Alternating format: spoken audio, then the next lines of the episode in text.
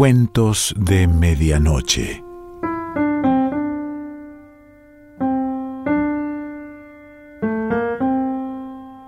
El cuento de hoy se titula Camas Gemelas y pertenece a Giovanna Rivero.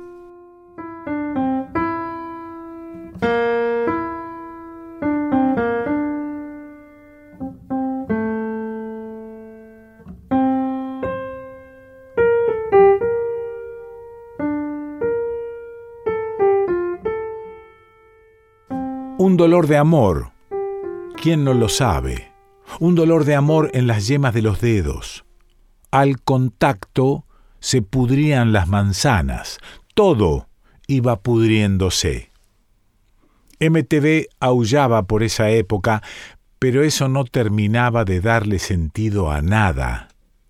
Kenneth Branagh Acababa de estrenar su Frankenstein y yo apretaba rewind para ver mil veces el corazón palpitando en la mano del monstruo huérfano.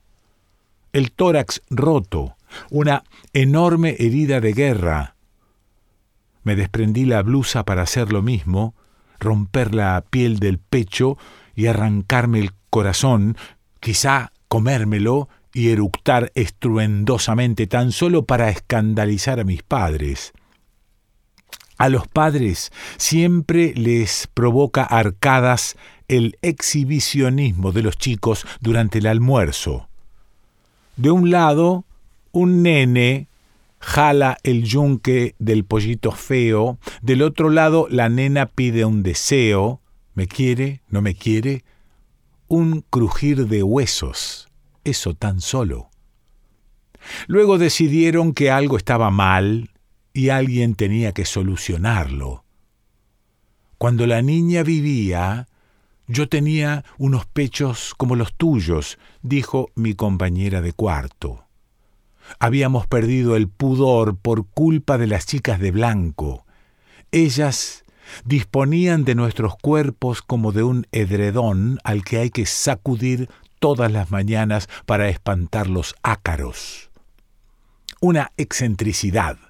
En el fondo, yo hubiera querido que me arrancaran el corazón. Total, nos daban comida muy condimentada porque el clonazepam nos había quitado el sentido del gusto. Cuando murió la niña, prosiguió mi compañera de cuarto, se me secaron los pechos y se cayeron. Mira, Mirá, dijo esta mujer y se levantó el camisón de franela que le quedaba demasiado ancho y le hacía parecer desquiciada.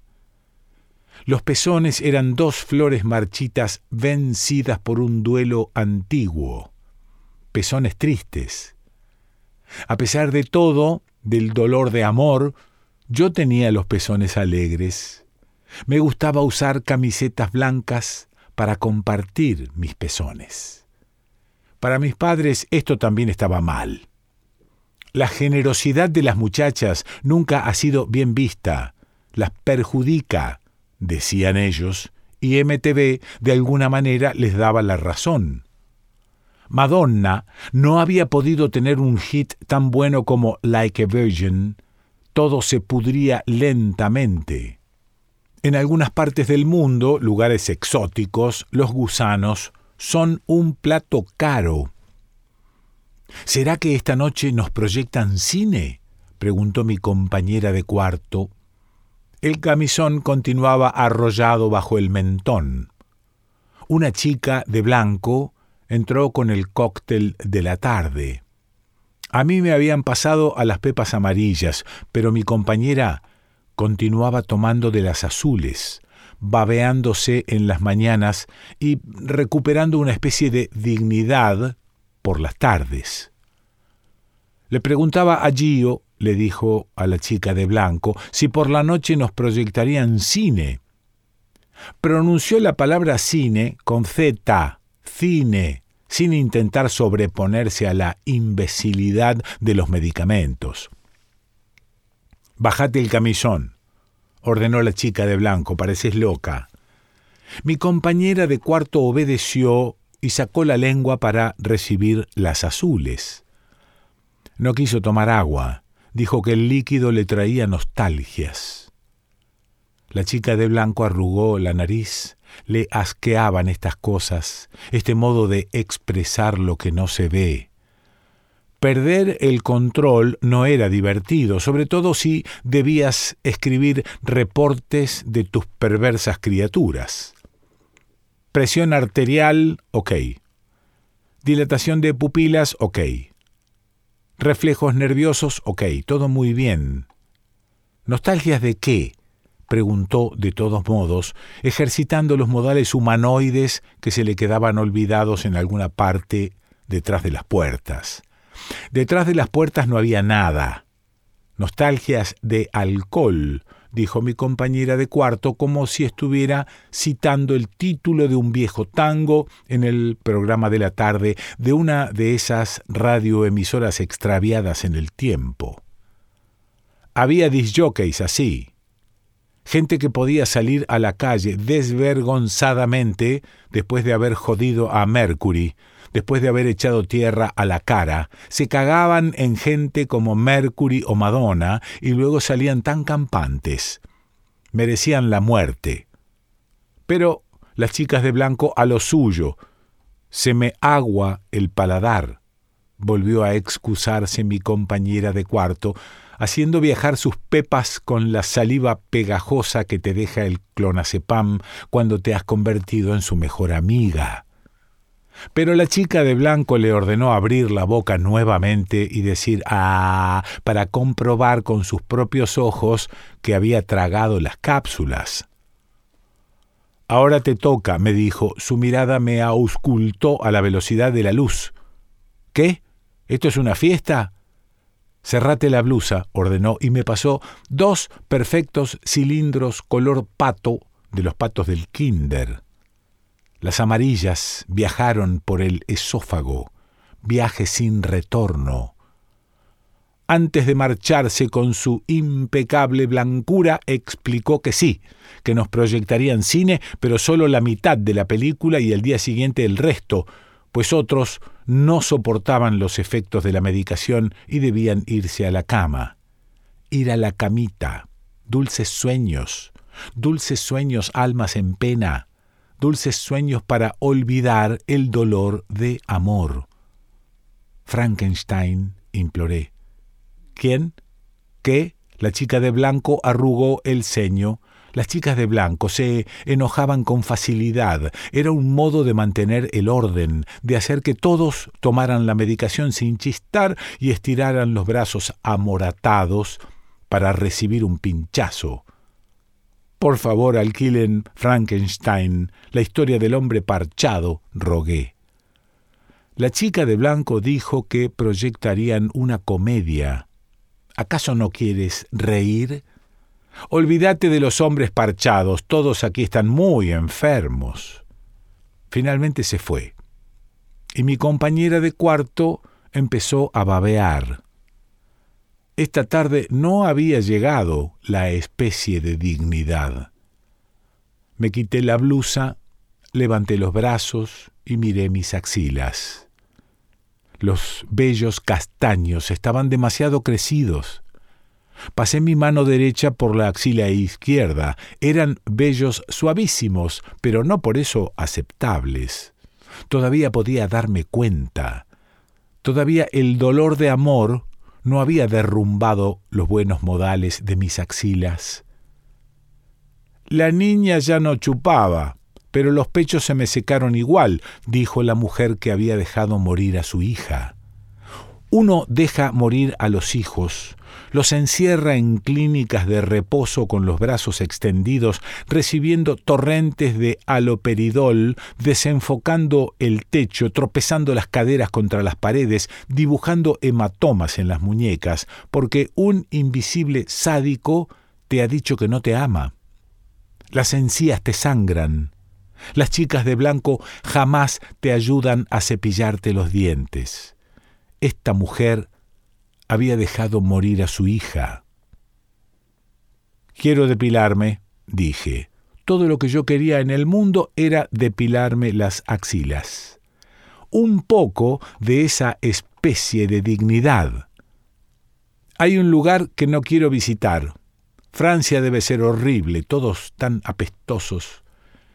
Cuando era niña soñaba con ir a Disneylandia. Es probable que la hija muerta de mi compañera de cuarto también hubiera soñado con ir a Disneylandia. En Disney dicen, subes a la montaña rusa, levantas los brazos para gritar mejor. Yo quiero gritar, como en las publicidades, sin nadie que diga, mirá, te han crecido los vellos. Puta, lo único que quiero es depilarme, repetí. Por las mañanas me despertaba temblando, transpiraba y la brisa fría secaba el sudor bajo las sábanas.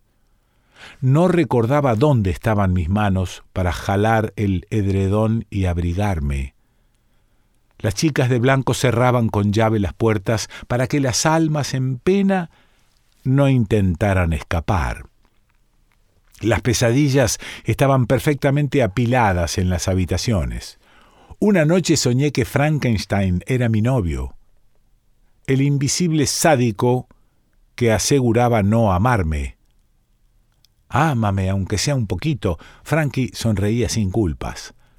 Frankie se había prestado un espíritu y yo no sabía de quién. Frankie no sabía si debía amarme o solo cogerme con el pito implantado de algún otro sádico invisible.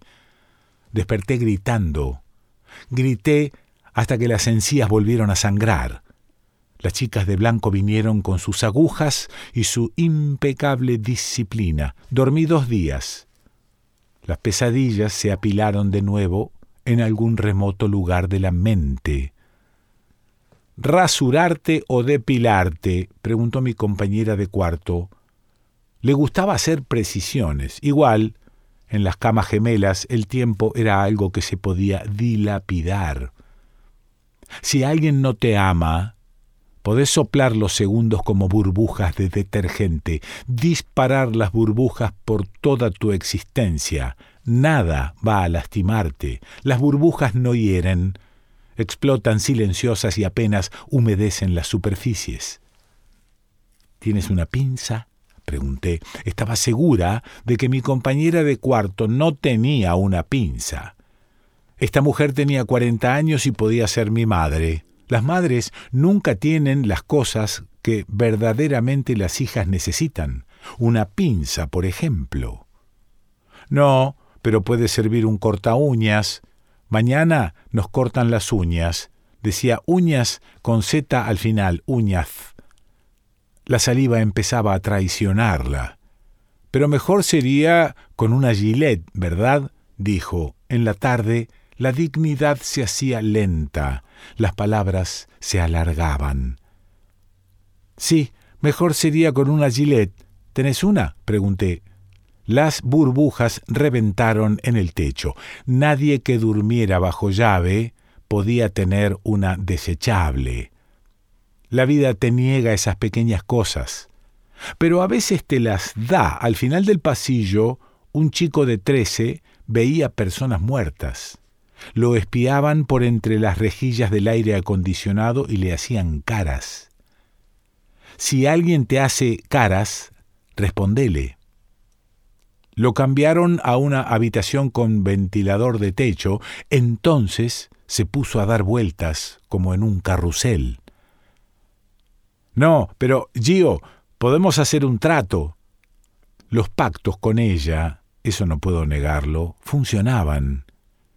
Esta mujer me pedía los algodones empapados en alcohol que las chicas de blanco dejaban después del pinchazo. Esa mujer Saboreaba esos algodones como si se tratara de caramelos. A cambio a veces me agenciaba una pastilla de las azules y yo podía amar a Frankenstein con solo cerrar los ojos. De fondo, desde alguna habitación escuchamos llorar. Uno de nosotros tenía una pataleta. Pronto irían las chicas de blanco solícitas, comedidas, disciplinadas hasta el asco, a inflar sus venas con aloperidol. ¿Un trato? No estoy segura, dije, pero imaginé que también podría ser un álbum de figuritas en mi pubis. A Frankie le gustaría. Yo consigo la Gillette. Supe que van a dar de alta al de las cinco. Dicen que ya no tiene insomnio, que duerme como un angelito. El de las cinco es mi amigo, dijo cinco lentamente con la Z, cinco, que entorpecía nuestra amistad. Eso que podía llamarse amistad. Esos saludos roncos. Buenos días, Gio. ¿Soñaste con tu hombre parchado otra vez? Buenas noches, señora. Evite soñar con la nena, en el fondo. Ella es como Freddy Krueger. Todos los monstruos son iguales. No sueñe con la nena.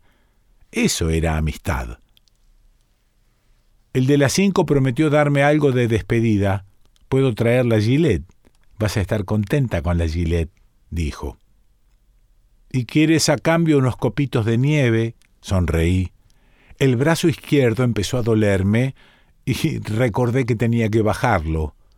Los bellos castaños seguirían ahí al día siguiente. No, solo quiero pedirte un favor, dijo lentamente. Los ojos le brillaron como los de un ratón sorprendido a medio camino entre la cocina y el comedor. Un favor. Déjame tocar tus pezones, dijo pezones sin esfuerzo. La imbecilidad empezaba a ceder. Las burbujas parpadeaban sobre las camas gemelas. El llanto de la habitación lejana se volvió un quejido. Las chicas de blanco ya habían hecho su trabajo. Y mañana vas a tener la gilet, dijo mi compañera de cuarto, te lo prometo. Una gilet no es mala idea, contestó. Una gilet puede salvarte la vida y sacarte de este infierno, no tragar nunca jamás las píldoras de estas malditas zorras, dijo ella, dominando la estupidez de la seta, estirando las manos hambrientas hacia mí como un fantasma amistoso que te desea lo mejor. Lo mejor de lo mejor. La dosis de amarillas me hizo el efecto de siempre, un mareo placentero, una aceptación de las cosas, el fin de las cosas. Me acerqué y levanté los brazos como había visto que Madonna hacía, que Frankie hacía, que Krüger hacía, cuando todo estaba perdido. Sus ojos de ratón brillaron. Un paso, dos pasos, tres pasos entre las camas gemelas. Yo todo lo que deseaba en el mundo era depilarme las axilas.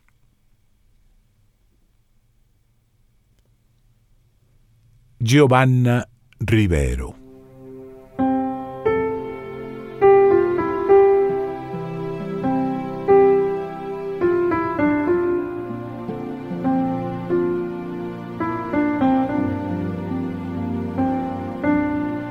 Cuentos de Medianoche.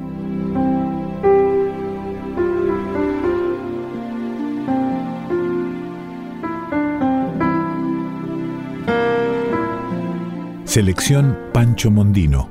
Idea y lectura Quique Pessoa.